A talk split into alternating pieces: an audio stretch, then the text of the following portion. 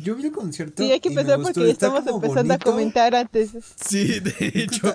Pero es que qué conciertazo. Qué conciertazo Creen de que ya oye. grabando. Ya todos están grabando, Sí. por eso te digo. O sea, ya llevamos un minuto veinte grabando. Sí, entonces comenzamos.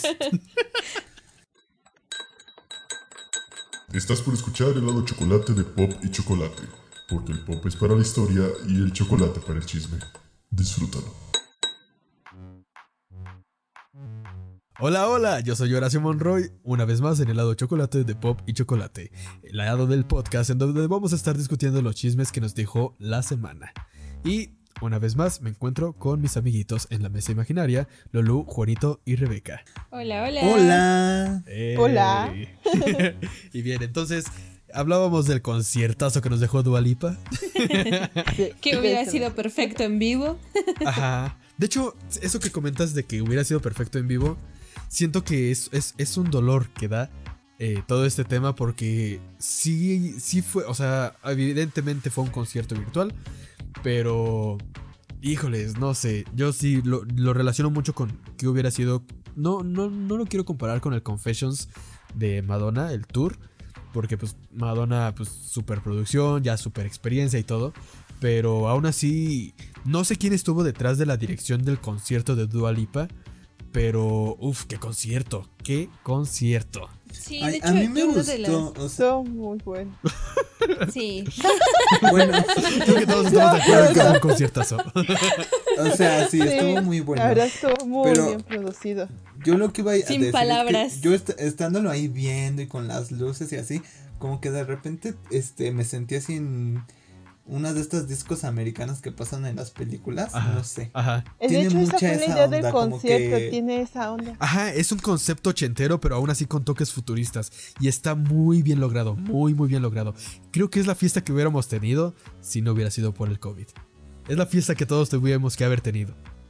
Pero Que hubiéramos querido más que Sí, y o sea, y ni hablar de los invitados, digo, Lulu me va a odiar poquito por celebrar que haya estado Bad Bunny y J Balvin, pero estuvieron, pero también estuvo Tiny, estuvo Kylie Minogue y el Sir Elton John. También estuvo ahí de invitado, pero uff, no, no, no, no, la neta qué joya nos dio Dua Lipa.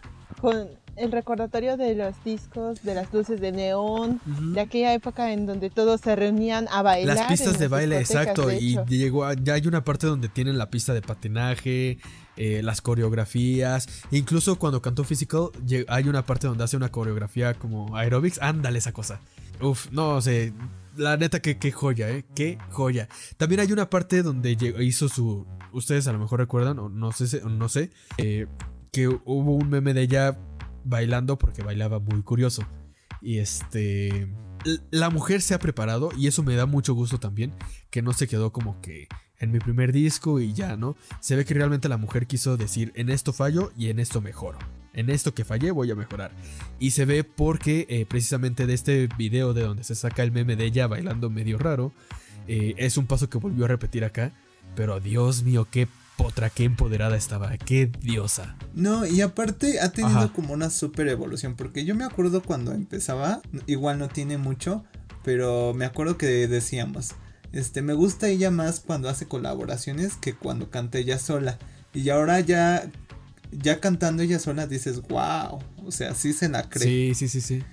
De hecho, con su primer disco fue como de, bueno, tiene buenas canciones, tiene buena voz. eh, no me termina de atrapar, pero le voy a dar un chance porque promete. Y ahora con esto, con Future Nostalgia, Dios mío, qué joya de disco nos dio y qué presentaciones nos ha estado dando. Y también, o sea, y no solo en la parte visual, sino que ella, les digo y repito, se ve que se ha estado preparando tanto en la parte del baile y en varias cosas más. Te digo, yo no sé quién haya estado eh, detrás de este concepto del, del estudio 2054, que es eh, como se llamó el concierto virtual, haciendo referencia a Estudio 54. Pero yo no sé quién estuvo detrás de este concepto y qué tanta injerencia tuvo ella sobre esto, sobre la, digamos, el concepto. Pero estuvo muy bien logrado, muy, muy bien logrado. Yo, eh, no, obviamente no lo vi completo más que por cachitos que, que alcancé a ver porque hashtag pobre. Pero Dios mío, me quedé bastante emocionado con la parte de cómo aparece Kylie Minogue de repente eh, llegando entre el público, se sube y resulta ser Kylie Minogue y se ponen a cantar eh, Real Groove de, de, Kylie Minogue. O sea, cantan una canción de Kylie y luego se regresan a Electricity, bueno, pasan a Electricity de, de, de Dua Lipa y de repente ya las ves bailando y hacen una mezcla de Don't Start Now con Gimme Gimme de ABBA. ¡Qué joya! Qué joya. Creo que también sus atuendos, ¿no? Estuvieron muy padres, muy bonitos. Sí, sí, sí, da sí. mucho de qué hablar. También, exacto, y me da mucho gusto que se haya, digamos, superado y que se esté superando a sí misma y que nos haya entregado estas joyas porque definitivamente es de lo mejor del 2020. Súper concuerdo contigo. Y ahora que hablas eso un poquito de las críticas, pues también un poco lo que le pasó a Billie Eilish, ¿no? De cuando empezó a usar estos looks oversize que dijo, ya no me voy a vestir con ropa pegada porque la criticaron mucho y pues imagínate, en ese entonces era una, una chavita de apenas 18 años y que medio mundo ahí opinando sobre tu cuerpo, pues no está chido. Ajá, y es que a final de cuentas sabemos qué tan fácil es sexualizar a las personas. Y tú lo acabas de decir, era una chavita. Se centraron mucho en las críticas de allá en lugar de ir un poquito más hacia su música que tan solo su primer disco eh, de estudio, el primero, eh, el debut, fue un disco bueno en mi opinión, eh, tal vez no de mi completo agrado, pero sí se reconoce que es un buen disco y está bien logrado. Ya igual y se puede poner a discusión sobre que, ay, es que su hermano lo hace y ella nada más pone la voz y que el crédito debería ser para su hermano y todo esto. A lo mejor se puede discutir, pero sea como sea, el disco está bien. Y sea como sea, ese tipo de críticas, independientemente de algunas cosas que haya dicho Billy que no me agraden tanto, eh, pues oye, o sea, no, no tengo por qué faltarle el respeto, ¿no? Eh, no, no, no, definitivamente no. Pero bien por ellas, bien, bien por ellas. Y hablando ya, ya... Un besote a las dos ahí. y ya que entramos en, esta parte de la música directamente, creo que siempre empezamos con música. Pues eh, el viernes, este viernes anterior, recién, nuevecito el viernes, eh, estrenamos disco de Miley Cyrus y del conejito malo Bad Bunny, el Benito. El Benito. Eh, por un lado tuvimos a Miley Cyrus con su Plastic Heart. Y eh, por otro lado tuvimos a Bad Bunny con El último tour del mundo. ¿Cuáles escucharon ustedes? Yo perreo sola. Ese no es de este Juanito, basta. Pues. Perdonen amigos, no oigo a Bad Bunny. Por Yo no he escuchado mucho de los discos, pero sí dieron mucho de qué hablar en cuanto a su contenido escuché mucho en redes sociales, en el caso de Miley Cyrus, que su disco tenía grandes colaboraciones, como por ejemplo traer de regreso a la escena a Billy Idol. Sí, sí, mi canción favorita. Mi canción favorita del disco. Máximo. ¿Quién no recuerda el, disco de Bailando conmigo mismo? Ese fue uno de los mejores.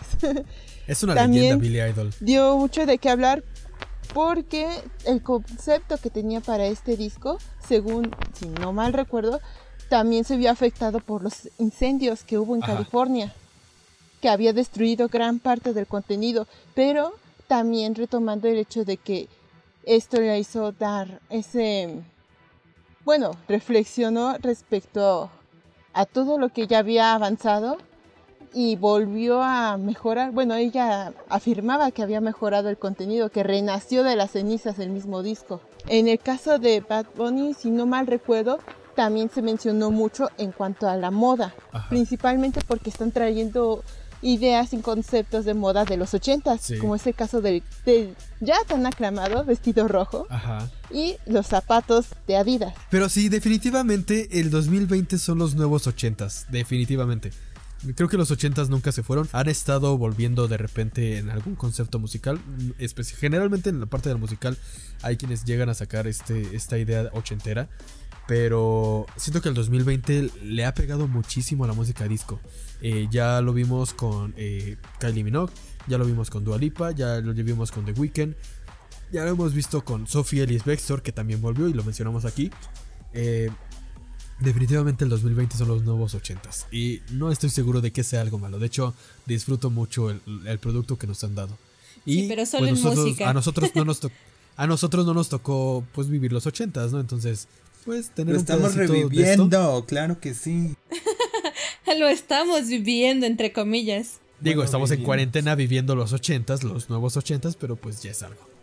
Los ochentas a larga distancia. en nuestra casa, quédate en casa.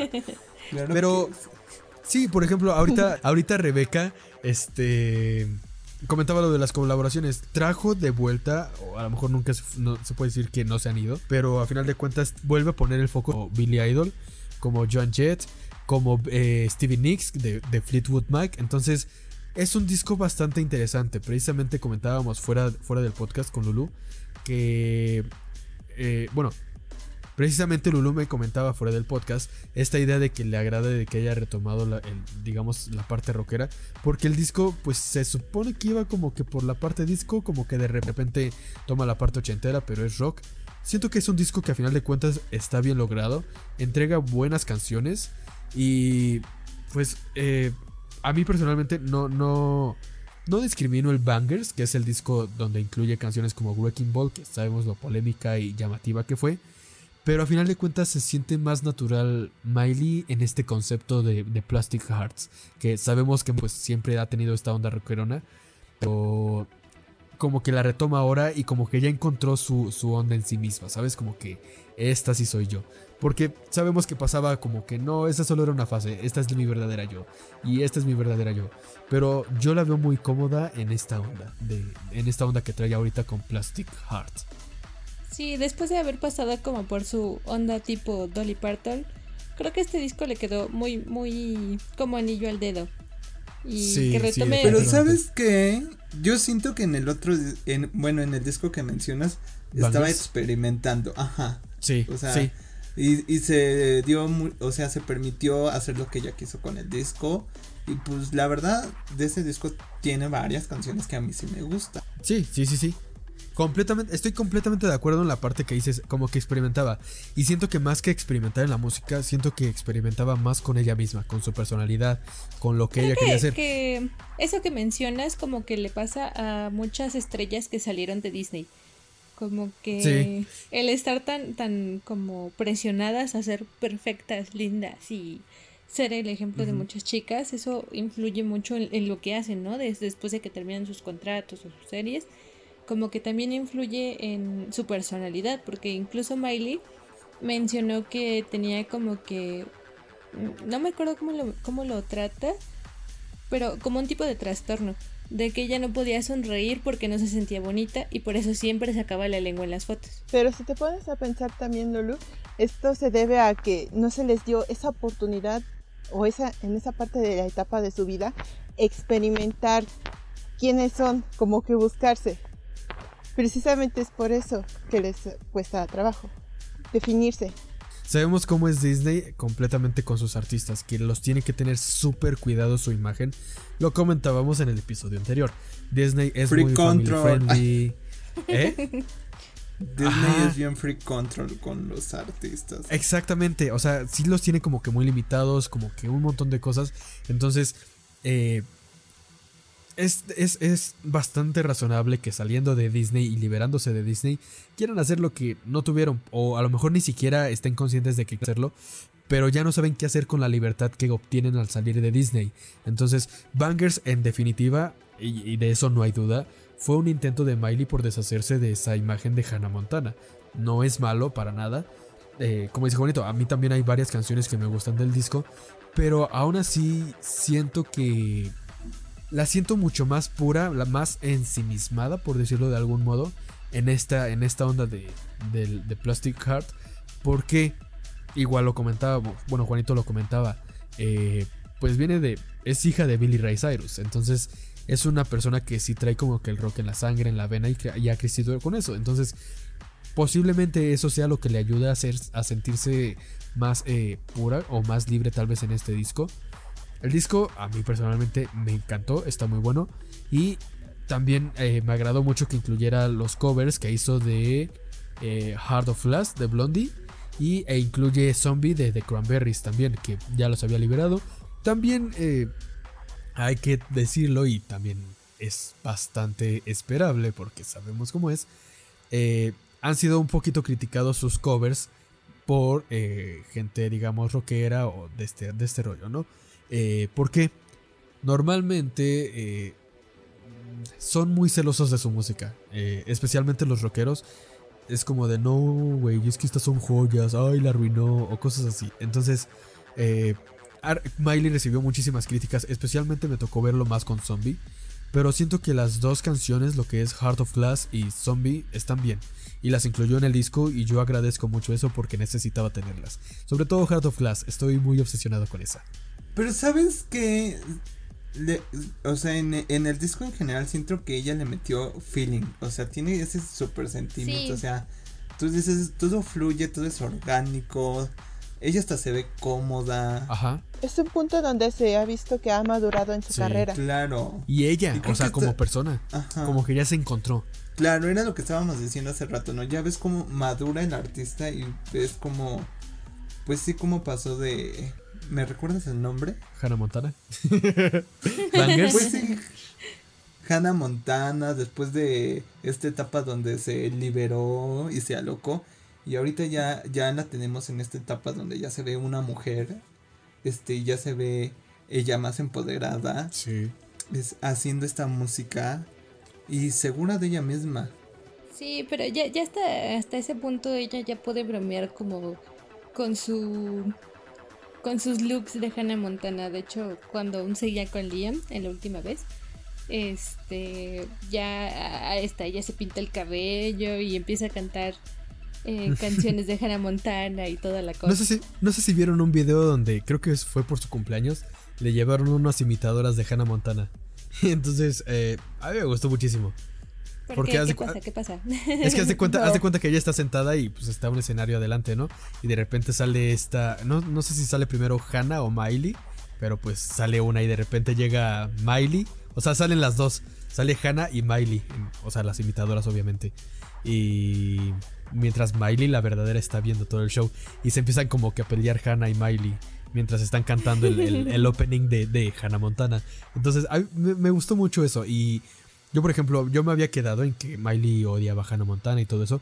Pero se ve que ya también como que lo asimiló, como que ha tenido un crecimiento personal en el que le permite eh, pues todo este rollo, ¿no? Como que ya ver todo eso como lo que fue una etapa y pues como dice, como dice Lulu, ¿no?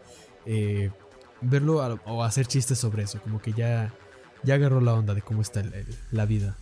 Y es que es lo que no saben, es que no era Miley la doble, era la prima malvada de Miley. Los que vieron la serie me van a entender. Hashtag compren Disney Plus. Obvio, aquí promocionando Disney ya sabes. Pero les, voy a buscar el video y se los voy a mandar. Y le pones aquí el link. Por favor. Ah, sí, igual y lo puedo poner en, el episodio.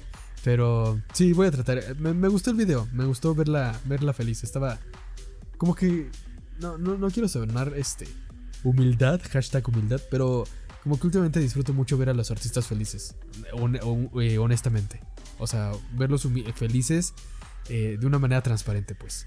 Tal vez por, por todo esto, ¿no? De, que también nos ha afectado emocionalmente. El verlos como bien contentos y haciendo como que todo muy bonito, que les vaya bien.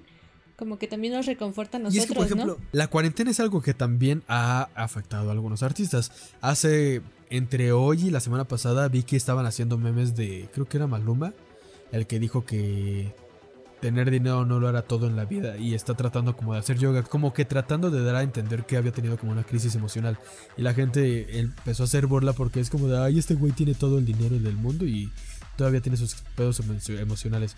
Es como, pues sí, güey, no tiene nada que ver el, el, el que tengas el dinero con el dinero no te cura la salud mental, para nada. Y sobre todo creo que les afecta más a los artistas porque están acostumbrados a andar de aquí para allá, de un país a otro, dando show, dando show, y de repente sacarlos de su ambiente y mandarlos a su casa y decir, no, pues si vas a dar concierto, hazlo desde tu casa o hazlo de manera virtual o como sea, pero obviamente les afecta también. Entonces, ya como que subestimarla o minimizar la salud mental ya también. Amigos, ya es 2020, por Dios. ¿Qué no vieron los ricos también lloran, amigos? O sea, por favor. Pues esto con Miley Cyrus. Porque estamos dejando de lado al conejito malo. Ah, pues me eh, salgo. igual. el mismo día nos entregó el último Lulu perrea sola. Ay, por favor, no. Nos va a dejar para irse a perrear sola. Hasta el suelo, Lu, hasta el suelo. El mismo viernes que Miley Cyrus lanzó su disco, Bad Bunny hizo su parte lanzando el último tour del mundo, que pues no nos lanzó un último tour, sino que lanza el último disco llamado El último tour del mundo, como lo mencioné hace un momento. Este disco es su tercer disco en el año. Este hombre está aprovechando todo lo que da su momento pues para exponer, eh, explotar o no sé cuál es su objetivo, pero pues ya es su tercer disco del año, entonces pues ojo ahí. Igual tiene colaboraciones con Rosalía, con Jay Cortés, con Abra y no sé quiénes son ellos, nada más conozco a Rosalía, pero pues suena bien. Siento que en este disco como que sí se centró un poquito más en las letras. Como que no, no, no sé, no quiero decir que se esforzó porque no sé qué tanto esfuerzo ponga en sus canciones, pero sí como que intentó darle un poquito más hacia la, a, la, parte lírica.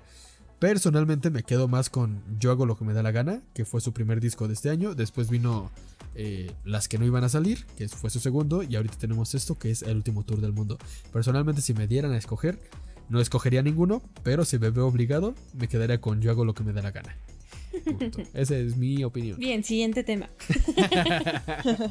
A mí me gusta su Instagram. ¿Eso cuenta? De hecho, yo recuerdo que se hizo sonar mucho su canción en los este, Latin. ¿Cuál canción? Latin, este. Ah, la de. La los Latin Grammy, obvio. Ándale, los Latin Grammys. La de lo que me da la. ¿Yo hago lo que me da la gana? Ándale, esa. Creo que sí. Se hizo sonar mucho en los Latin Grammys. Ah, no recuerdo, es que no recuerdo qué canción cantó, honestamente. Pero, este. Sí, su presentación eh, igual me. No quiero decir que me agradó. Pero, digamos, captó mi atención. No, o sea, y no, no me limito a decir que... no me agradó para, porque me caiga mal o algo así. Sino que no, aún no termino como que de clicar con él. Eh, a lo mejor nunca lo hago, pero me llamó un poquito la atención su presentación. Creo que nada más por lo del carro, porque estaba muy bonito, pero ahí anduvo en los Grammys. Y pues sí, a final de cuentas ya tenemos su tercera canción. Eh, con todo y que Daki, Dakiti, o Dakiti, no, creo que es Dakiti, la canción, suena mucho a Tusa. Muchísimo. He visto muy pocos comentarios al respecto y creo que eso habla bien hasta cierto punto de la comunidad esta, digamos, reggaetonera o bueno, no reggaetonera, porque él es más urbano, hace trap y todo esto, ¿no? De hecho, en, algo que me llamó la atención fue que en, su último disco incluyó pues varios ritmos, incluso rock. Entonces, eh, ahí está, ¿no? Está, está bien también por él que vaya experimentando como propone el muchacho, propone. ¿Cómo? Propone el muchacho. Ajá, como que quiere proponer y eso es y eso está chido, independiente de que nos agrade o no como que se trata de superar a sí mismo. Entonces, eso está muy chido por él como artista, también está muy chido. Pero, pues igual, Dakiti me suena mucho a Tusa. Y a lo que iba es que me ha tocado ver muy, muy pocos comentarios que dicen que hablan sobre el parecido. ¿Y por qué pienso que es bueno? Porque lo con qué hubiera pasado si eso hubiera pasado en el mundo, digamos, pop. Muchos hubieran dicho, ay, se la plagió, se la robó, cosas así. Y acá en la parte reggaetonera es, es muy similar, muy eh, casi notable el parecido del, digamos, del coro.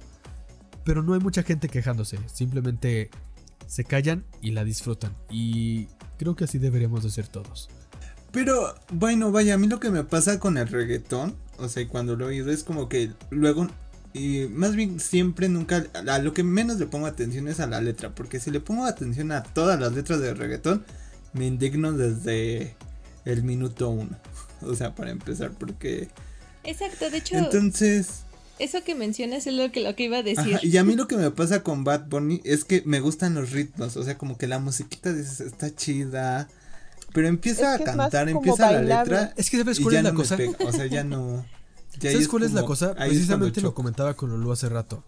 Depende de dónde busques. Si buscas en sus canciones más exitosas, es casi evidente que algunas de sus canciones más exitosas van a hablar sin sentido. De hecho, eh, es un tema casi general que las canciones que a veces más pegan, las letras carecen de sentido. Tranquilamente podemos poner de ejemplo la CRG, que eh, habla por sí sola, ¿no? Pero, y tuvo muchísimo éxito. Bueno, y aquí, por es ejemplo. que era una canción satánica en el momento. Ajá, había un montón de cosas que decían sobre la canción porque no tenía sentido. O sea, tratando de darle un sentido, llegaron a decir que era satánica. Ya lo hablé en el episodio de los One Hit Wonders. Pero. Eh, pues pasa esto, ¿no? Que a final de cuentas muchas veces eh, lo que se vuelve destacable no siempre es por la letra. Llega a pasar evidentemente, sí, pero la mayoría de veces es más con el tema más de... que nada es por las sensaciones que te hace. Ajá, esa palabra. Bueno, lo que- Sensaciones. Ajá, lo que te causa. Y muchas veces lo que hace que eso sea es el ritmo. Teniendo, digamos, este contexto, igual y estaría... No sé si bien porque también... eh, bueno, no, no lo tomen como una recomendación, pero pues igual estaría bien como que darle una ojeada a este último disco. Que les digo, siento que se quiso centrar un poquito más en las letras. Eh, igual la voz no es, al menos para mí, no es llamativa su voz. Es, es, es muy característica suya y eso está padre, ¿no? Que le haya puesto su sello. Pero que tú digas, uy, qué voz, pues no. Pero sí siento que se esforzó un poquito más en las letras o como que las quiso centrar un poquito más. Eh, una de las canciones más comentadas fue Trellas, que es, digamos, la, la estrellas sin es, pero viene de ahí precisamente. Ya cuando entienden la cuando escuchen la canción van, a saber de qué hablo. Pero es una de sus canciones más comentadas de este disco por precisamente por la letra. Entonces, eh, pues y digo, igual y podemos cambiar de opinión, podemos no cambiar de opinión e incluso aferrarnos más a nuestra opinión gener- of- eh, a nuestro, aferrarnos más a nuestra primera opinión y decir definitivamente no es para mí. Lulu. Ay, ¿qué? Me aferro a esa. Pero, pues sí, yo, yo digo que sí se vale darle una, como una escuchadita a este disco para ver pues qué pasa. Igual yo les digo, a mí no me terminó de convencer tanto, me quedo en, en teoría con, con el primer disco de este año que fue Yo hago lo que me da la gana, comparado con este. Pero tiene algunas cosas rescatables, este, incluso en la parte en la que el hecho de que haya experimentado con algunos géneros me, me pareció... No, no quiero decir que uff, se mamó o algo así, ¿no? Pero me parece respetable ver que se aventuren en otros géneros. Entonces, pues ahí está eso. Pues mira, como no me gusta, no puedo decir, oh, sí, sí, está muy bueno, o de plano no me gustó, entonces, pues, pues me abstengo. Pues yo igual lo voy a oír, le voy a dar la oportunidad. Y ojo, que tampoco lo defiendo, ¿eh? O sea, tampoco es como que diga, ah, Bad Bunny, ah, Bad Bunny papá, Bad Bunny baby. Es que es lo que tú dices, o sea, de repente to- todo bien, pero como que la voz a mí no me termina de convencer. Sí, por O dos. sea, la voz digo, no, no, no, o sea, todavía Maluma dices, tiene voz o el playback se lo hacen súper bien o Pero es más sea. entendible su voz, es más entendible, ¿no? Ajá, todavía dices. Y aparte es que Maluma, ay Dios, ya me voy a quemar aquí. Fíjate que entre Maluma y J Balvin yo me quedaré con J Balvin. No hablando del físico, sino por la música. ¿Por qué? Pero no, no hablando del físico. de- como que mm, hago, cliqué un poquito más con la música de J Balvin todavía. Y, o sea, no escucho reggaetón para nada. Pero, eh, por ejemplo, creo que lo comenté el episodio pasado. Colores me agradó más. El disco, Colores, el disco de J Balvin, me agradó más que yo hago lo que me da la gana. Pero eh, siento que tal vez por esa parte que mencionas, ¿no? La voz, como que a lo mejor no he asimilado tanto la voz de Bad Bunny. Y es lo que te digo, a final de cuentas, bien o mal, pues es su voz y ya le puso su sello, ¿no? Eh, como artista. Cosa que a veces es muy difícil de lograr. Claro. Y a veces no es tanto la voz lo que hace que de alguna manera se hagan reconocidos. Bueno, si piensas un poco, Sí. ya yéndonos muy atrás en el caso de Chabela, Ajá. No tenía la mejor voz del mundo, pero aún así ella daba El mucho de sí. sentimiento, el sentimiento que le ponía esa mujer, wow, mis respetos la señora. Exacto, La no, no siempre es- interpretación. solo es la voz. Hay algunas cosas que no se pueden explicar ni siquiera con la misma No, voz tan solo, por ejemplo, que te Armando, traen. Ahorita que hablas de esto, por ejemplo, Armando Manzanero, tampoco es como que digas, uy, qué voz. De hecho, su voz es medio rara. Bueno, no rara, rara, es eh, peculiar, digamos. Eh, pero las canciones que escribía, uff, Dios mío, con, con- con este señor, eh. Tiene unas joyas de canción que, Ay, sí. Y su voz no es que digas, uy, no, no, no, aguas con él, ¿no? Pero era el mensaje. Sientes que se nos va en cualquier Ay, no, momento. no. Me Señor, lo, nos lo guardo un ratito más. Ay, sí, por favor. Cuídese, señor. Un besote. Mejor, mejor ni digas, porque el 2020 está pa' más. Sí, eh. Ay, no, sí, este 2020 anda. Sí, oye, hablando de Bad Bunny, ¿saben quién no va a escuchar el disco? ¿Quién? ¿Quién? Maradona. Madonna. No, Maradona. Ma- no, no, Maradona. Maradona. Pero Madonna está Ya bien. se nos fue. No confundas. Sí, oye, ya se nos fue. Digo, no soy para nada de fútbol ni nada, pero pues ahí se va. Digo, o sea, tampoco es tanta sorpresa porque, digo, eh, sabemos que el señor no llevaba un ritmo de vida que digas, uy, este señor va a durar. Con todo respeto hacia los argentinos, ¿no? Pero... A diferencia de Pelé. Ah, igual, eh, independientemente de lo que se pueda decir de no, pues era un drogadicto, lo que, lo que ustedes quieran, pues eh, tenía su lugar en, el fútbol, ¿no? Y pues qué triste por sus fans. Pero. Un icono. Ajá, un icono y todo. Pero pues igual no podemos decir que qué sorpresa. O sea, no es como que llevar el mejor ritmo de vida que digamos. Entonces, pues. Mm, pues, o sea, sí que triste por, por sus fans y Argentina y todas las personas que lo adoraban.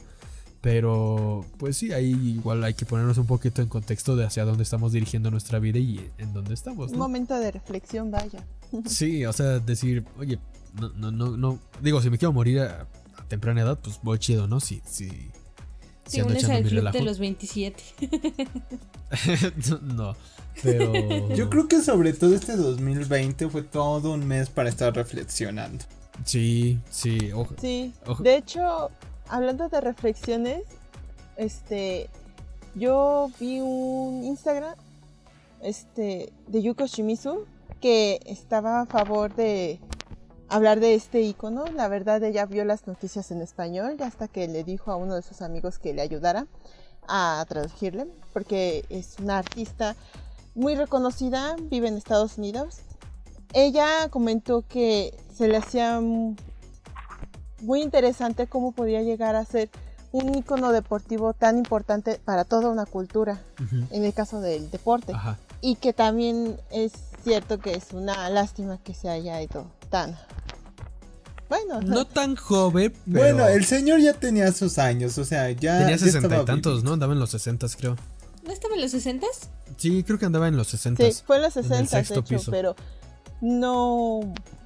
No es común que vaya. Muchas personas van a los 60 años.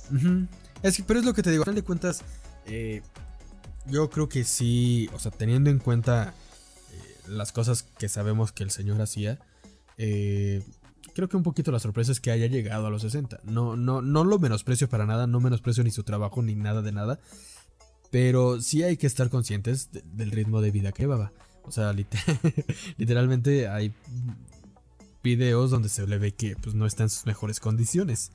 Eh, y cargaba sus bolsitas blancas. No hablo del video donde, donde le mete el golazo al niño sin piernas. Entonces.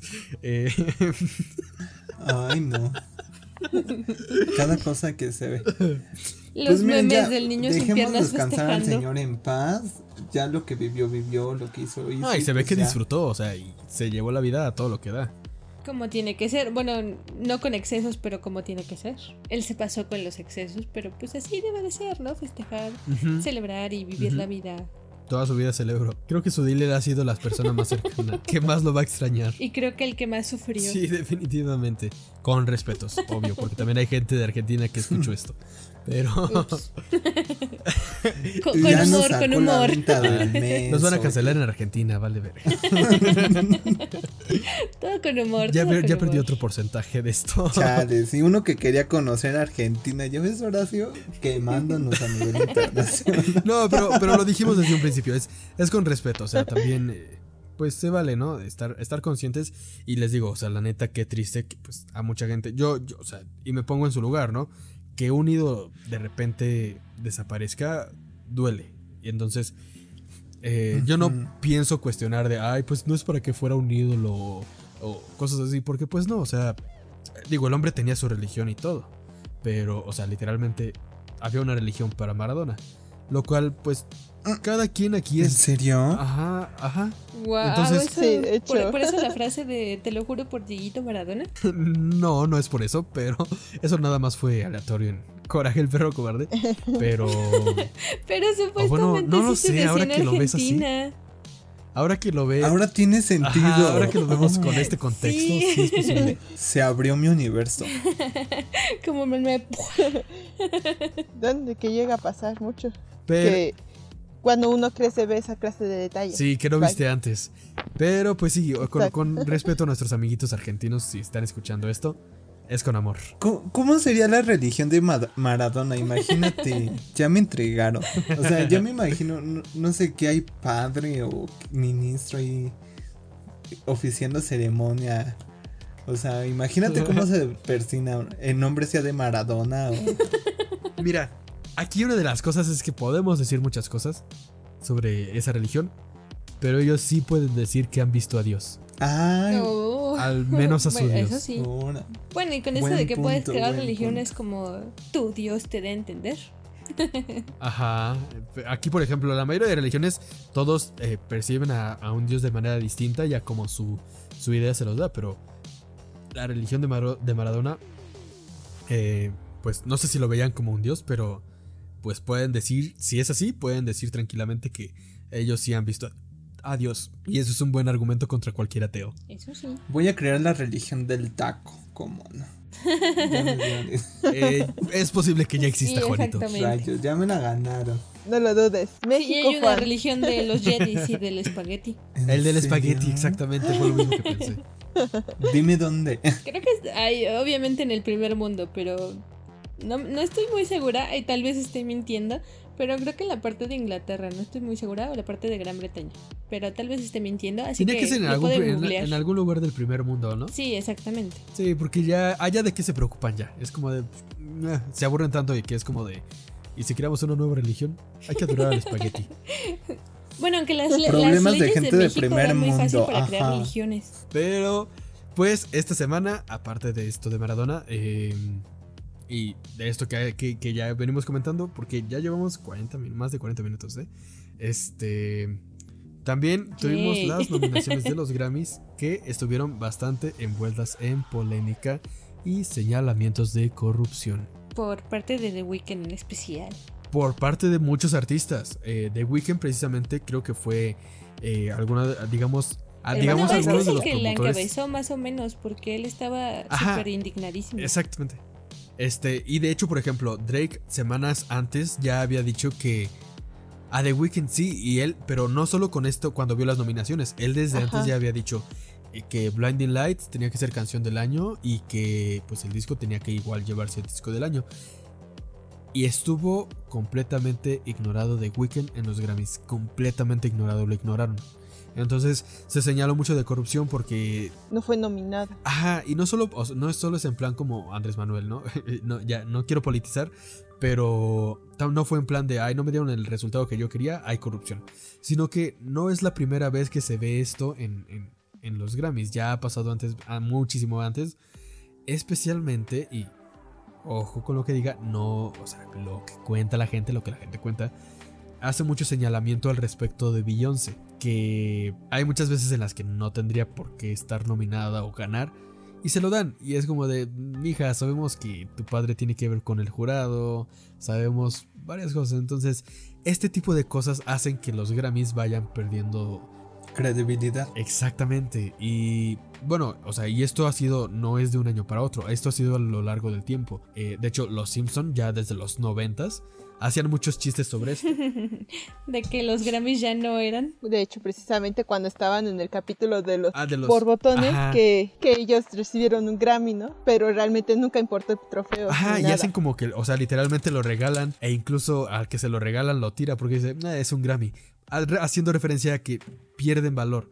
Y, o sea, no es la primera vez que esto sucede, pero yo creo que aquí sí fue súper descarado. Beyoncé recibió ocho nominaciones, si no me equivoco, por Nueve. de Ve, hecho. eh, o sea, por un trabajo que pasó súper desapercibido, súper desapercibido. Entonces, e- incluso su hija está nominada, si no me equivoco, a mejor video musical. Su hija. Y es como de, mi hija, por lo menos ¿Su disimula. hija canta o hace algo? Pues de repente como que la quieren impulsar. Entonces, se ve súper descarado ese tipo de cosas, ¿no? Ya cuando ves a la hija de Beyoncé también ahí en, en mejor video del año, eh, es como de, oye, disimula tantito, ¿no? Nepotismo al mil en los Grammys, oye. Sí, Sí, pero otro punto también es como, no, tal vez lo esté exagerando, tal vez sí, de verdad lo hagan, es como ese racismo, ¿no? Hacia, pues, hacia la gente negra, porque en uno de los tweets de apoyo de esta, Nicki Minaj. ajá, ella también estaba publicando de cuando Ah, sí, fue sí, sí, sí. su, su inicio, 2007 me parece, por ahí. un poquito más adelante. ajá, no, más no le quisieron dar a ella el premio, bueno, no sé, pero la- cuando ella se lanzó, no le querían dar el premio y se, dice que se lo dieron a un hombre blanco. que No, no me atrevería a decir racismo porque pues a final de cuentas Beyoncé no es una persona blanca y es la persona más premiada de los Grammys. si no me equivoco es la persona que más Grammys tiene en la historia. Pero... Debería regalarle uno a Katy. Ay, sí, pobrecita. ya, para que se... Para que duerma Ahí vemos la injusticia, simplemente. No, o sea, a lo mejor no racismo, pero sí nepotismo. Es que hay muchas injusticias y no solo por uno como fan. O sea, yo por ejemplo como fan podría decir que han ignorado ya a Gaga muy seguido con, Ya no la han nominado a disco del año desde... Eh, creo que Born This Way todavía alcanzó a estar nominado a disco del año. Pero de ahí en adelante para nada. Igual muchas canciones, o sea, sabemos que era como de, esto no lo tuvo que haber ganado esta canción. O sea, y, e independientemente de, si se es fan o no, es como de, no, no hay coherencia en que esta canción lo gane.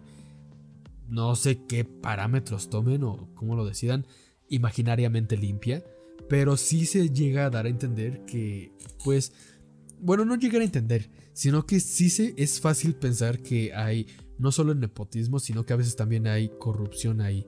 De hecho, por ejemplo, eh, no recuerdo quién fue. Eh, alguien que estaba como jurado para, para determinar quién ganaba el Grammy, este subió una foto donde, bueno, una foto de, donde se muestra un regalo que le manda Dua Lipa y Taylor Swift, sin saber que esta persona ya no era jurado. Entonces, de ahí también deja ver mucho que es en plan de pues irse ganando a los jueces para que voten por ti. Eh, hacer este tipo de cosas como para que te tomen en cuenta, para, para ganar puntos, ¿no? Para sumar puntos. Entonces también ahí... Híjoles, no, no, no quiero hablar mal de Taylor ni nada porque tienen igual, o sea, no me desagrada, pero... Híjoles, o sea, sí dejó ver este, esto, sí deja ver este, esto que pues básicamente se trata de pues de ser la barba, ¿no? De, nepotismo, a lo mejor corrupción, no sabemos qué tanto se mueva por ahí, pero... Pues básicamente la otra cara de la industria musical, ¿no? Sí, exactamente. De hecho, una de las cosas que Drake comentaba es que él ya como que da a entender que quiere proponer otro, otra, digamos, plataforma que, digamos, compita con los Grammys y que se reconozca, digamos, de manera limpia. Del dicho al hecho hay un trecho. Entonces, esa es su idea, o según lo que él propone y dice, ¿no? Algo como los Choice Awards, ¿no? Ah, ajá, pero es que, híjoles, a final de cuentas creo que no es tan imposible ni difícil corromper los premios, incluso esto de los Choice Awards, eh, incluso los Oscar, los Oscar también se deciden por votaciones. Eh, los Choice Awards a final de cuentas son por votaciones, ya sea el People's Choice Award o el, los Critics Choice Awards, donde se supone que los críticos eligen a final de cuentas puede volver a suceder esto que está sucediendo con los Grammys, ¿no? O que dejó de ver este, digamos, juez, que pues se tratan de hacerle la barba a quienes saben que forma parte del jurado para que le den su voto. Entonces, híjoles, está, está medio complicado. Incluso es lo que te digo, el People's Choice Awards tal vez podría ser un poquito más limpio, pero a final de cuentas no es tan imposible, eh, digamos, votear eh, las votaciones de personas para que voten por alguien más o en el Critics' Choice que suceda con lo de los Grammys, ¿no? Que se trata de hacerle la barba a los críticos que tengan injerencia en las votaciones. Entonces, sí es un tema bastante complicado. Pues, pero también creo que al final del día el público y la gente y quien consume todo esto, este, le da el reconocimiento a quien de verdad se lo merece. ¿No habrá sido por, por el contexto del disco? O sea, de sus presentaciones como todo maltratado y golpeado, ¿no? Eso también habrá influido en... Igual, y puede pasar, o sea, no, no es imposible, pero... es que, por ejemplo, no... O no sé, ¿sabes qué? Igual y sí podría ser. Eh, si nos vamos a una parte, digamos, más fumadota, eh, podríamos suponer que a lo mejor por el racismo que se está viviendo en, en Estados Unidos, que está en un momento otra vez relativamente crítico, eh, y ver a una persona de raza negra pues con heridas y todo eso, quizás no quisieran que se diera a entender el mensaje. Entonces posiblemente lo quisieran dejar fuera para no darle pantalla a esto y que no se politice tal vez. Y ni siquiera, estoy, estoy seguro de que ni siquiera es la idea de The Weeknd, estoy casi seguro, pero pues se puede llegar a entender por ese aspecto. Y es posible que no hayan querido tomar eso, ¿sabes? Y Digo, no sería la primera vez. En los Oscar también sucede muy a menudo eso. De hecho, eso es una parte que también se ve en los premios. Que si te das cuenta como que no se modernizan en esa clase de aspectos. Por ejemplo, eso se podría considerar, considerar en otros tiempos como algo muy censurable por la sangre, por los golpes, podrías decir lo que se veían en el video de The Weeknd. Pero estamos viendo en esta época que también se necesita mucho concientizar en cuanto al contenido, a la violencia, ya sea verbal, ya sea mostrándola. Estamos en un punto crítico en, esta, en la sociedad en donde estamos haciendo reflexiones sobre cómo se maneja, hacia dónde nos estamos dirigiendo en cuanto a temas de inseguridad, salud pública, como lo quieran. Ahora, yo personalmente no, bueno, no sé si alguno de ustedes, y me ayudaría mucho, pero yo personalmente no, o sea, sé que The Weeknd trae como que un concepto, ¿no? En el que como que cada vez va saliendo más herido. De hecho, había chistes sobre que al, Super Bowl iba a llegar en silla de ruedas y completamente vendado de, de pies a cabeza. Pero Sí, como que se va, va, va dejando esta, esta imagen en la que como que cada vez más, ¿no? Al principio lo veíamos golpeado, ahorita ya trae la cabeza vendada. No sé hacia dónde va y no sé cuál es la intención específicamente sobre esto. Pero, no en los, en los BMA eh, sí había como como hecho un tipo de campaña. Ajá, en los VMAs, o sea, llegó eh, como golpeado y todo esto, pero es por, digamos, el personaje, entre comillas, que ha estado desarrollando en este universo de este último disco suyo.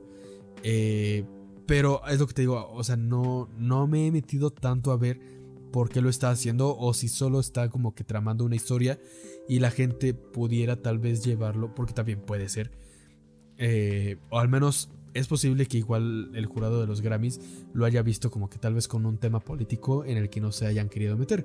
Es muy posible que ni siquiera tenga que ver con un tema político y solo esté como que esta parte, digamos, de este universo que está generando con este disco, ¿no? Pero pues sí, me, sí llamó mucho la atención no haberlo, no haberlo visto en, en las nominaciones. En ninguna nominación. Ajá, de hecho, literalmente Charlie Puth en uno de sus tweets puso, puso The Weeknd sin nominaciones. What the fuck, lol. O sea, todos esperábamos que estuviera ahí. incluso, e incluso Blinding Lights tendría que estar por lo menos para mejor canción. A lo mejor no lo gana, ponle tú. Pero la nominación por lo menos. Debería tener una mención. Exacto, o sea, la nominación por lo menos de estar ahí. Mm, no sé, no sé qué se haya movido ahí para dejarlo fuera. Pero sí, definitivamente llama mucho la atención. Más ahora que ya estaba dicho que como ya lo habéis mencionado, que estaba para el Super Bowl. Ajá, está en buen momento. Va a encargarse del espectáculo del Super Bowl. Ajá, está en buen momento, como para que lo hayan ignorado. Llama mucho la atención. Los artistas que le dieron su. su. su apoyo. Ajá, su apoyo está, por ejemplo, ya lo decía Drake, ¿no? Que fue como que uno de los que más igual estuvo. Hizo mucha incisión en eso. Involucrado muchos comentarios en Twitter que sobre eso. Ajá, sobre la corrupción que puede haber aquí. Eh, otro de los artistas que fue, el, fue Elton John. Eh, también él dijo, literalmente puso en, Instagram, me parece, puso la portada de la canción y puso que tendría que estar nominada a Mejor Canción y Mejor Grabación. Y eso lo dijo después de ver las nominaciones y que, o sea, pues que básicamente era una mamada lo que estaban haciendo los Grammys. E igual, eh, Drake, les digo, ya antes había dicho que tenía que estar para Mejor Álbum y para Mejor Canción del Año. Otros, otros eh, digamos, eh, famosos.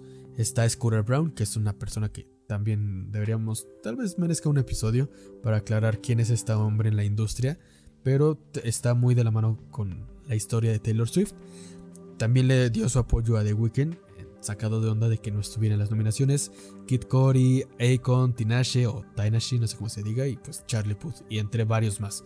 O sea, sí, sí llama mucho la atención esto de que no esté ahí. Pues es que ya cuando la misma industria y todos estos personajes que ya mencionaste eh, están opinando lo mismo de por qué no está ahí, por qué no lo nominaron, por qué los dejaron fuera, pues es ya cuando saltas y dices, pues ¿qué pasó?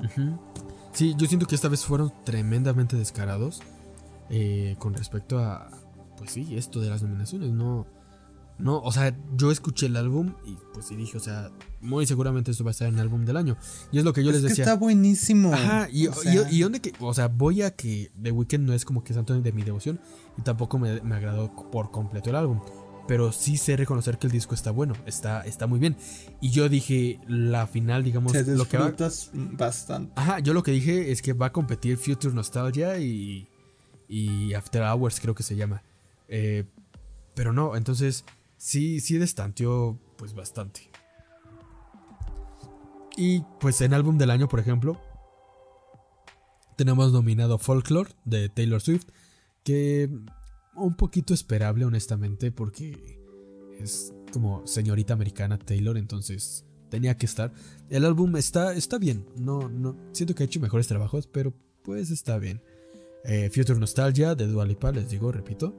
Y está, eh, bueno, entre varios más, está Everyday Life de Coldplay, álbum del año igual, y Post Malone, que me sorprende, me sorprende un poquito más que esté Post Malone en lugar de The Weeknd. No, no, no, no concibo, no concibo.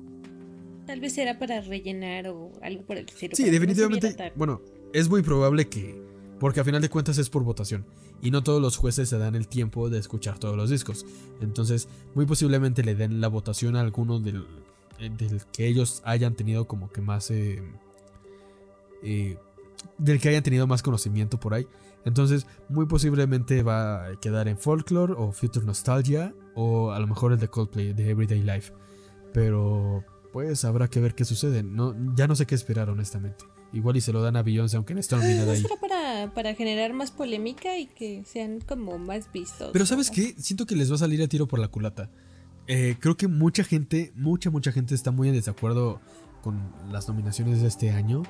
Eh, yo personalmente no tengo interés en verlos este año. A lo mejor y los veo, pero sin tanto interés, nada más por el chisme.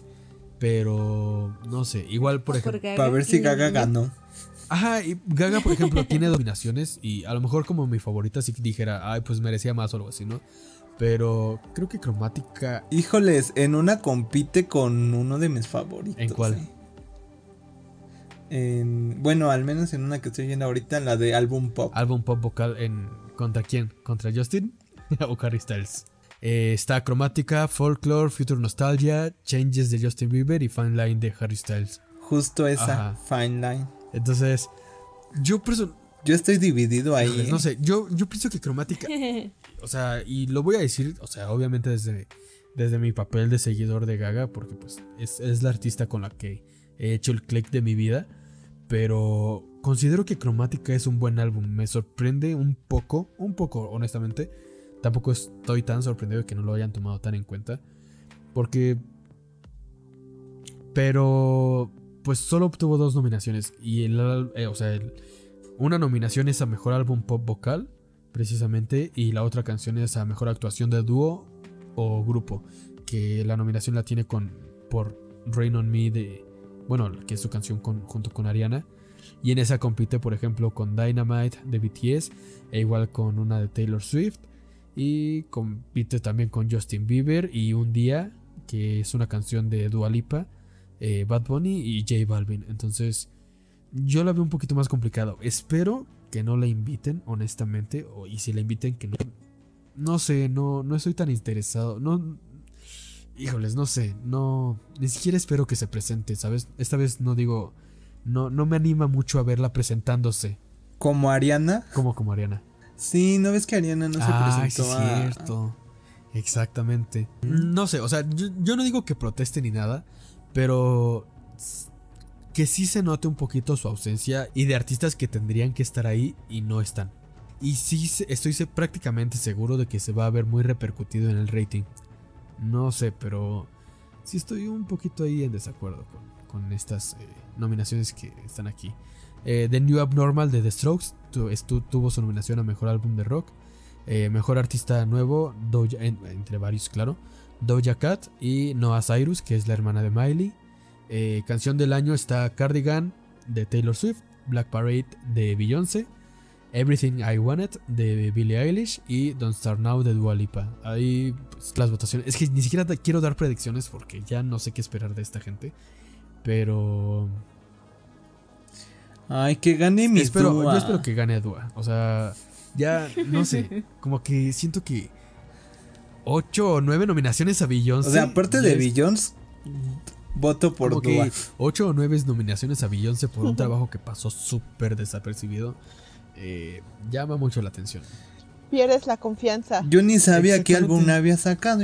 Yo me quedé en Lemonade. O sea, imagínate. Exacto. Yo dije, ay, desde Lemonade no ha sacado nada. Y me dices que sacó. Ajá, algo. como que ve las nominaciones y se pasea como en supermercado. Quiero esta, quiero esta, quiero esta. O sea, y mi hija disimula tantito. Pero, ay. Hace de humildad, mija, humildad. Sí, es como resérvate, oye. O sea, que no se note tanto. Ya a esta mujer le valió verga. O sea, bueno, no, no, mira, no la quiero señalar directamente porque no sé. O sea, tampoco es, estoy hablando de dientes para afuera. Eh, no, no me consta que la mujer esté comprando los Grammys.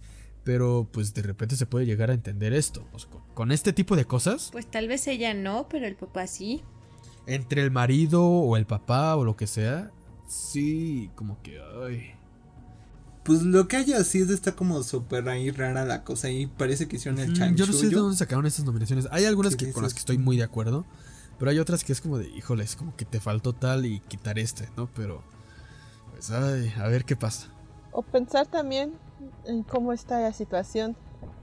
La, la situación del COVID no ha afectado solamente a el desarrollo de los conciertos o los discos. No, definitivamente podemos ver que afectó la cabeza de los jueces o de los críticos. Porque, Dios mío, con estas nominaciones. Sí, les hizo daño el- la cuarentena, oye. Igual como, como en temporada de Oscars, me voy a dar el tiempo de ver las películas para dar mi juicio y, y chance y tirarles más eh, mierda a los Grammys en la ceremonia. Entonces, vamos a estar comentando la ceremonia, evidentemente, no la vamos a poder dejar pasar. Pero pues yo sí voy a hacer mi tareita y me voy a poner a escuchar los discos que están nominados, los- las canciones y todo esto para, para poder decir, se mamaron con esto. Entonces, ah, pues a ver qué pasa. Y pues ya llegando a la recta final, hace rato hablábamos de Maradona que nos dejó esta semana. Y precisamente el mismo día, eh, pues nos dejó la señora Flor Silvestre. Supongo que se enteraron. Ay, sí. Para quienes no la Es una pena perder conozcan, a alguien del cine de oro mexicano. ajá, es una actriz del cine de oro mexicano. Es la mamá de Antonio no, no, no, Aguilar. no, esposa de Antonio esposa de. Y mamá de Pepe. fue- ajá, pero el hijo también se llama. De Pepe. ¿No se llama Pepe José Antonio Aguilar? No, no sé, es posible, pero lo conocemos más como Pepe Aguilar. Entonces, ajá, Pepe Aguilar. Don bueno. Pepe. Fue esposa de Pepe. Perdo- perdonen mi sí, es- ignorancia. Y aún así, o sea, por Yo- ejemplo, yo ajá, pens- y es muy buena referencia, ¿no? Porque para muchas generaciones pues no la conocen por, por su carrera. Eh, pero no solo es esposa de, de Antonio Aguilar y madre de, de, de Pepe, ni, ni abuela de. Ángela. O sea, ahí, ojo ahí porque tenemos una familia de artistazos. Pero la mujer también tenía carrera. Precisamente como lo comentabas hace rato, Juanito. Es una persona del, del cine, de, de la, tep- de la época del cine de oro mexicano. Que no solo actuaba, también cantaba. De hecho, eh, si no me Era equivoco. una gran cantante. De Ajá, si no me equivoco, la primera versión de Cielo Rojo es con ella, la original. No la compuso ella, pero sí la interpretó por primera vez ella. Y pues, o sea, no, no, no quiero lamer las botas porque pues ya descansa en paz. Pero es muy complicado que alguien la cante como ella la cantaba. Ajá, debutó en 1950 con Te besar en la boca. De ahí ya siguió Primero soy mexicano.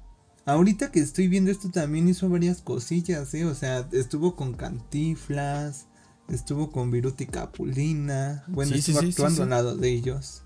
De hecho, o sea, es una, te digo, es una artistaza que Ahí. Ojo, es, es lo que te digo, o sea, a, digo, a final de cuentas, es lo que les decía, ¿no? Eh, es una familia de artistazos y creo que no era de sorprender si estamos hablando de don Antonio Aguilar y doña Flor Silvestre. Entonces, de ahí, pues ya también aquí tenemos a Pepe Aguilar, tenemos a Ángela Aguilar que últimamente también está pegando. Pero pues sí, o sea, a final de cuentas, Flor Silvestre tenía una carrera por sí misma. Algo que sí me está llamando un poquito la atención es que... eh, el 25 de noviembre se nos fue Maradona, se nos fue Flor Silvestre y se cumplió un año más de que Valentín Elizalde eh, muriera o lo mataran, pues. Eh, igual, el, Hay gente que celebre su aniversario. pues no es como que celebren su aniversario de muerte, pero sí este, le hacen su tipo de homenaje. En plan de un año más de que nuestro gallo se nos fue. Ay, el gallito de oro. no, fíjate que es, un poquito raro, pero no tiene una voz tampoco que digas, uy, qué voz. Al menos, bueno, mm, no en sus canciones más eh, famosas, porque lo he escuchado cantar en a capela y tiene una voz interesante, ¿no? O sea, sí la sabía usar. Pero a pesar de que no tuviera, mm, en sus canciones no destacara tanto la voz, tenía, tenían algo sus canciones, ¿no? Como que hacía que te las supieras, como que te pegaban. Ajá, exactamente. Y ojo, porque eso fue en 2006 cuando, cuando falleció, o lo fallecieron. Eh, 2006, ya más de 10 años, ya estamos hablando de que 14 años. ¿Cómo pasan los años? Sí, yo me acuerdo perfectamente. Yo me acuerdo perfectamente las noticias de cuando lo mataron y todo ese rollo. Sí, fue como. Digo, en ese entonces no estaba tan metido en, este rollo. Porque pues estaba chico. Pero sí. Sí recuerdo que fue un momento. Pues. que llamó mucho la atención. Pero pues igual fue el 25 de noviembre. 25 de noviembre del, otro, del siguiente año lo vamos a recordar como el, el año en que falleció Flor Silvestre. Maradona y Valentín Elizalde. Oye, también Jenny Rivera cuando se estrelló el avión, ¿cuándo fue por estas fechas? ¿no? Creo que fue el 8 de diciembre. por diciembre, ¿no? Pues ya también, ¿a cuánto estamos de empezar diciembre? Sí, ya estamos a nada. Pero aquí, por ejemplo, son ya los tres el mismo día, ¿eh? El club del 25 de noviembre.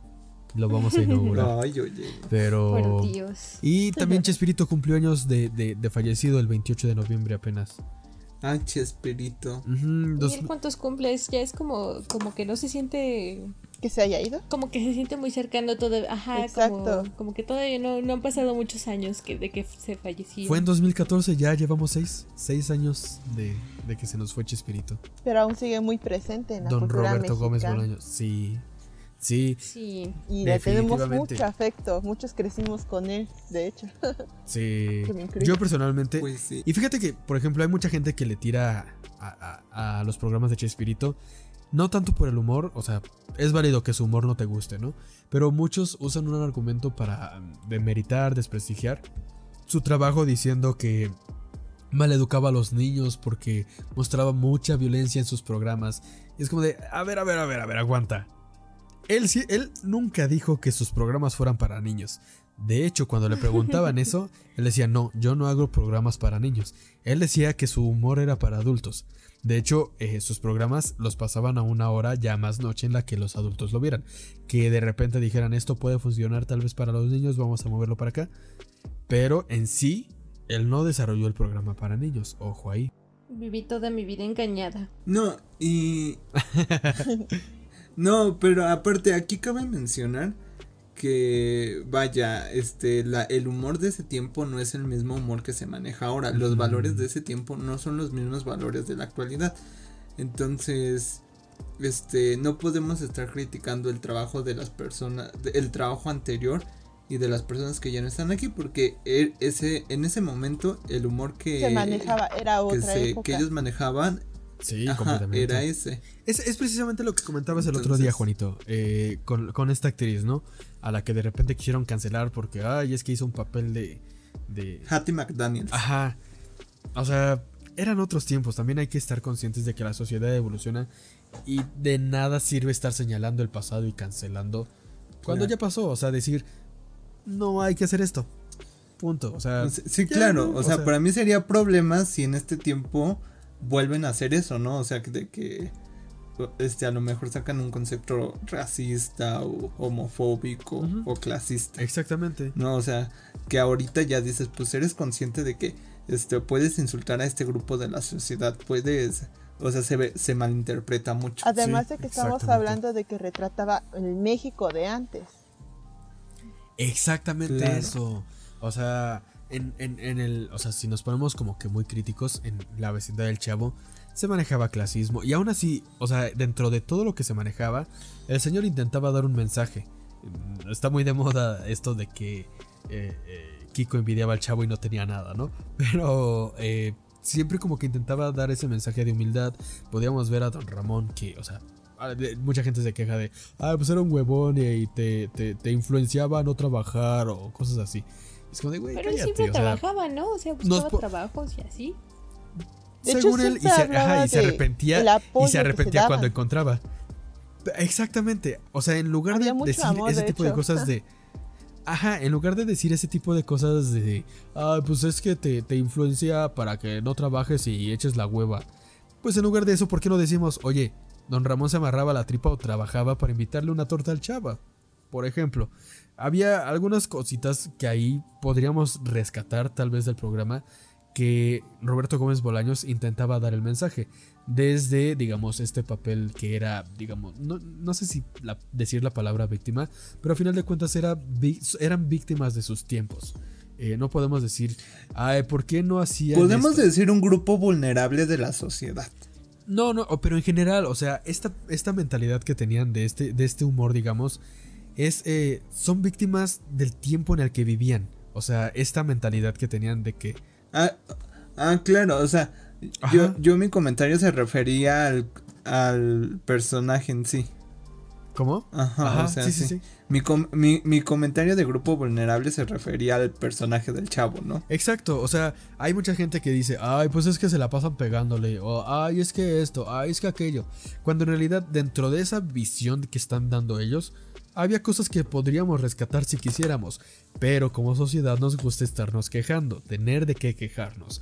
Entonces, muchas veces es más fácil ver eso que decir, oye, qué buen mensaje aquí, ¿no? O lo intentó hacer a su manera, a lo mejor falló, pero lo intentó, o decir eso, ¿no? Rescatar algunas cosas que definitivamente llegaba a ver. Y con ese bonito mensaje creo que ya nos vamos. No, ¿por qué tan pronto? no sé si se me está pasando algo más por ahí ustedes. ¿Ven? No hay nada más. tuvimos una semanita tranquila. Tuvimos una semanita muy tranquila. Espérate, te digo. Ah, bueno, yo tengo algo bonito sobre Johnny. Ajá. Ay, ajá, ajá. Bueno, Por supuesto que eh, nos faltaba eso. No sé si, si ya lo hayan visto o lo hayan escuchado, pero que Netflix sí, sí le va como seguir eh, dando papeles o incluyéndolo en, en sus trabajos. Y e incluso Tim Burton también. Eh, sí, súper super befos los dos, porque pues siempre salen sus películas. Pero él también este le da la mano así para, para cualquier trabajo que le haga, él sí le daría como un papel. Incluso creo que no, no para la familia Adams. Ajá, pero no sé si todavía está en pie eso, porque según yo es, no sé si es de Disney o ese es completamente aparte. ¿La de los locos Adams? Ajá, es que ahí sí estoy perdida de, a quién le pertenece en la actualidad. No sabría decir. No sé para qué. pero no sé si escuchaste la noticia de que ya van a sacar una segunda parte. ¿De qué? ¿De cuál? No, o sea, hasta dónde. No, de, la, la familia Adams, según yo, es un reboot, una especie de remake que Tim Burton va a hacer su versión. Y sí dijo que quiere a, Johnny Depp para, para su película. Eh, habrá que ver si para qué, digamos, eh, productora la va a hacer. Dudo que para Disney, porque creo que Disney y Tim Burton no hicieron buena combinación en Dumbo. Pero. Bueno, pero con eso de que compra todo. Sí, esa es la cosa. Entonces, pues habrá que ver ahí, ¿no?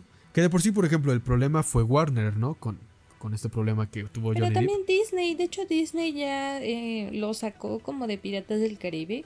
Ah, y sí, cierto, por eso así como de, ay, si según que no lo dudo, llegan a ser como otra parte o, o siguen como, como que en lo que se quedó. Con la franquicia. Ajá, y siguen con lo que se quedó de la última película. Este, que ya, ya no tendrían a Jack Sparrow. Pues mira, justo aquí ando viendo que Tim Burton va a ejercer como productor ejecutivo en la familia Adams. Entonces, eh, supongo que igual va a estar bajo alguna empresa, alguna productora, pero pues ahí él va a estar eh, ejerciendo como productor ejecutivo y pues ya pesa. Entonces es muy probable que sí se arme el, hecho de ver a Johnny Depp como, no sé como quién esté, pero va a estar en la familia Adams. Es muy probable entonces. Sí, sí le queda como mero. a ese hombre le toca, le, le queda casi cualquier cosa que le pongas. Imagínate que termine de tío Lucas. Estoy seguro de que igual lo haría bien. Mira, si, si sale como dedos, le va a quedar bien. Ah, dedos. Mira mi personaje favorito. El tío Cosa. Ay, es que no Sí, sí son una joya, son una joya. De los El humor de esta película está, está bueno, a pesar de ser bien como que nada que ver. está muy bueno todo su amor. Por eso espero un poquito verla en esta dirección de, Tim Burton. Sabemos el tipo de trabajos que hace Tim Burton. Sí. eh, cuando no le amarran Ah, las ¿saben, manos. ¿Saben qué me gustaría ver también? ¿Qué? Un remake de, de los Monsters. Ah, la familia Monster. La familia Ah, Pero eso, eso sí. tiene un bueno, que no Ah, le esa hacen también. nada o que no le mueven nada. Ay, o sea, tiene mil años, pero está buenísima. Sí. O sea, de hecho, estaba en la televisión a blanco-negro. Sí. Imagínate. Pero está Lulu. buenísima, está Mi buenísima. papá tiene los DVDs. Ay, qué Súper padre. disfrutable. Sí, Es esa, esa sí deberían de hacerle. ¿no? O sea, re- revivirlo o... Sí. Claro.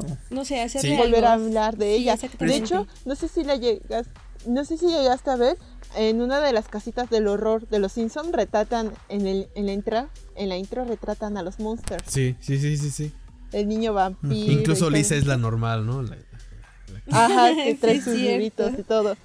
Y que ella es la única que sal- se salva Ajá.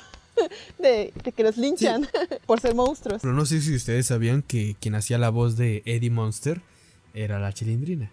No, Ah, No juegues. Sí, es verdad. De hecho, es lo que estaban. Bueno, en uno de los videos sobre. de, como entrevistas a los, a los actores de doblaje, también hablan de.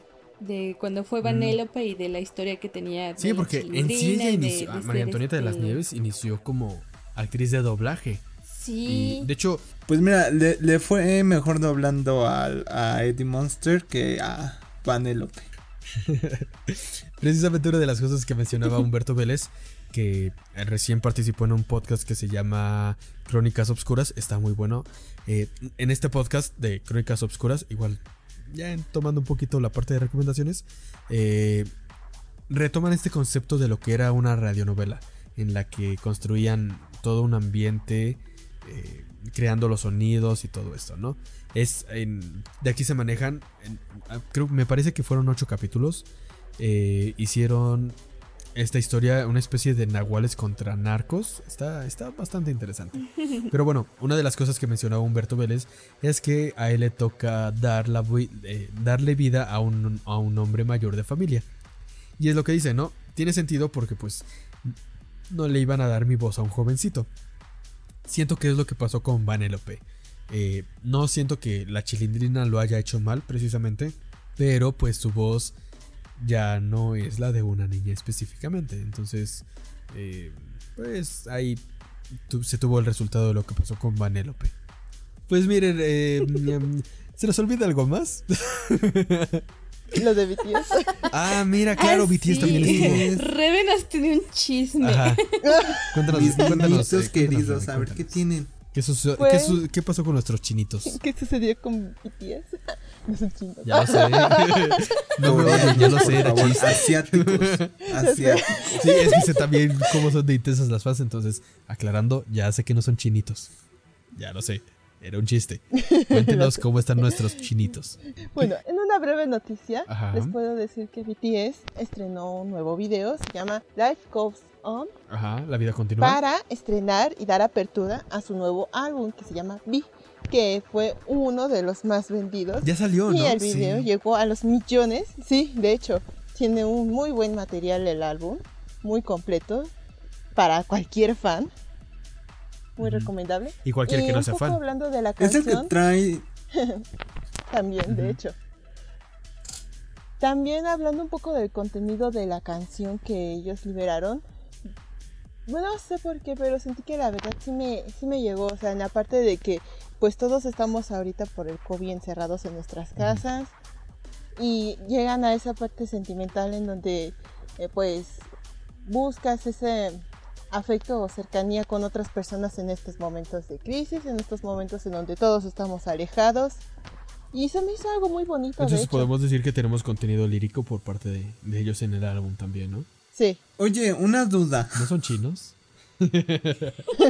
No. ¿De dónde son? no son coreanos.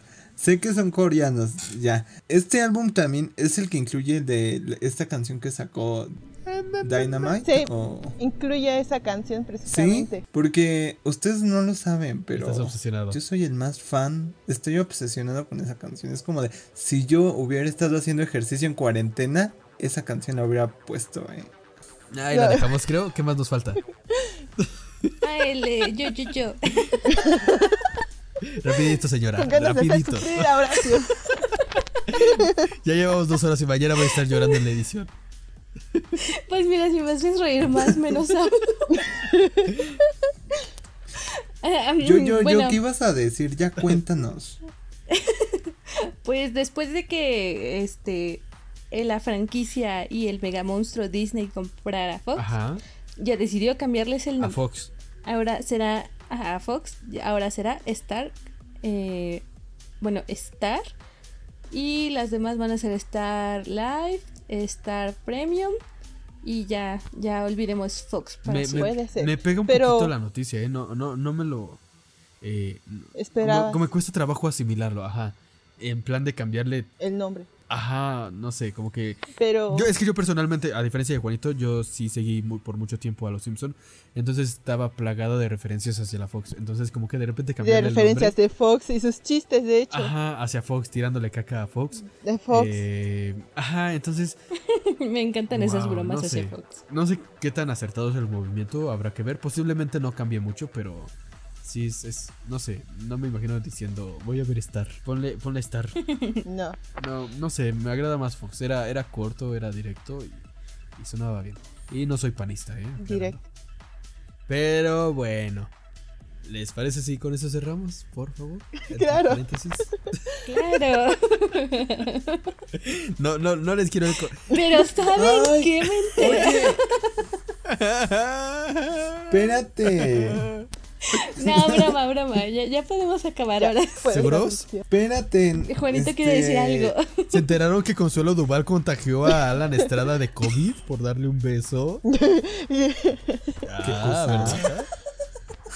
Que Consuelo, esa no se la sabían, que Consuelo Duval, no sé si ustedes hayan sabido, ve, ya saca el chisme, yo me odio tantito. Eh, Consuelo Duval resulta que le contagió el, el COVID a un participante de Quién es la Máscara, que es Alan Estrada, que estuvo disfrazado de jalapeño.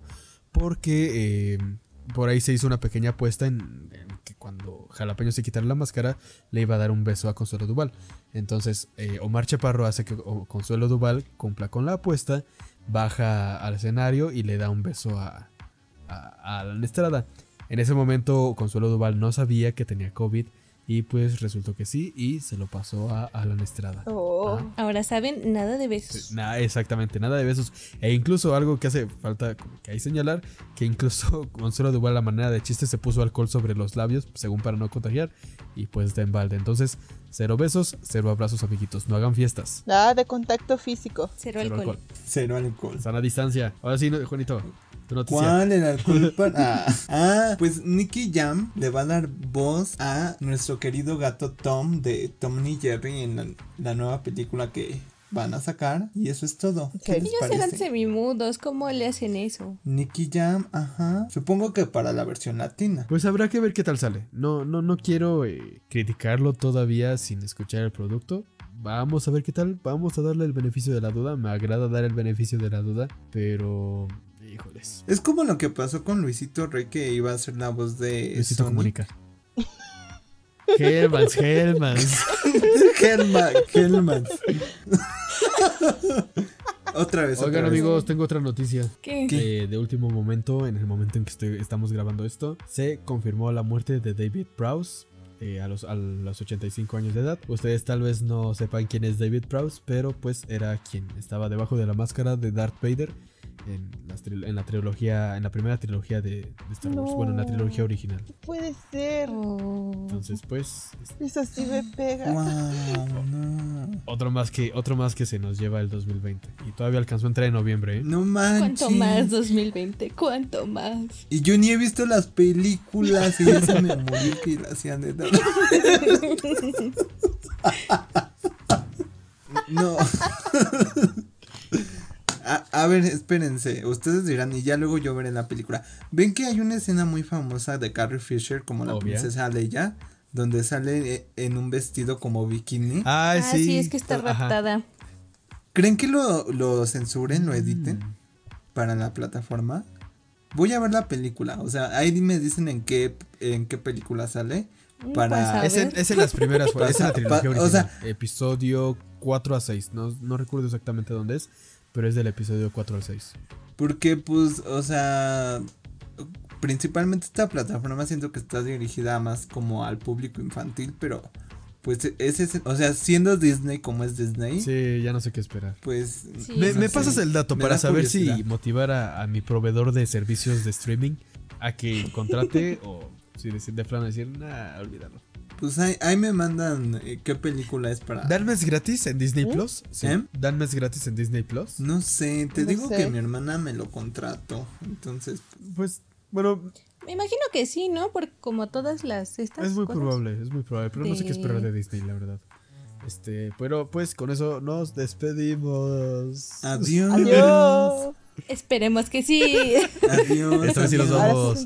Bye. Besos a todos. A todos. Nos escuchamos la siguiente semana. Si todo sale bien, si todo sale chido. Adiós. Adiós. Adiós, adiós. Adiós. adiós.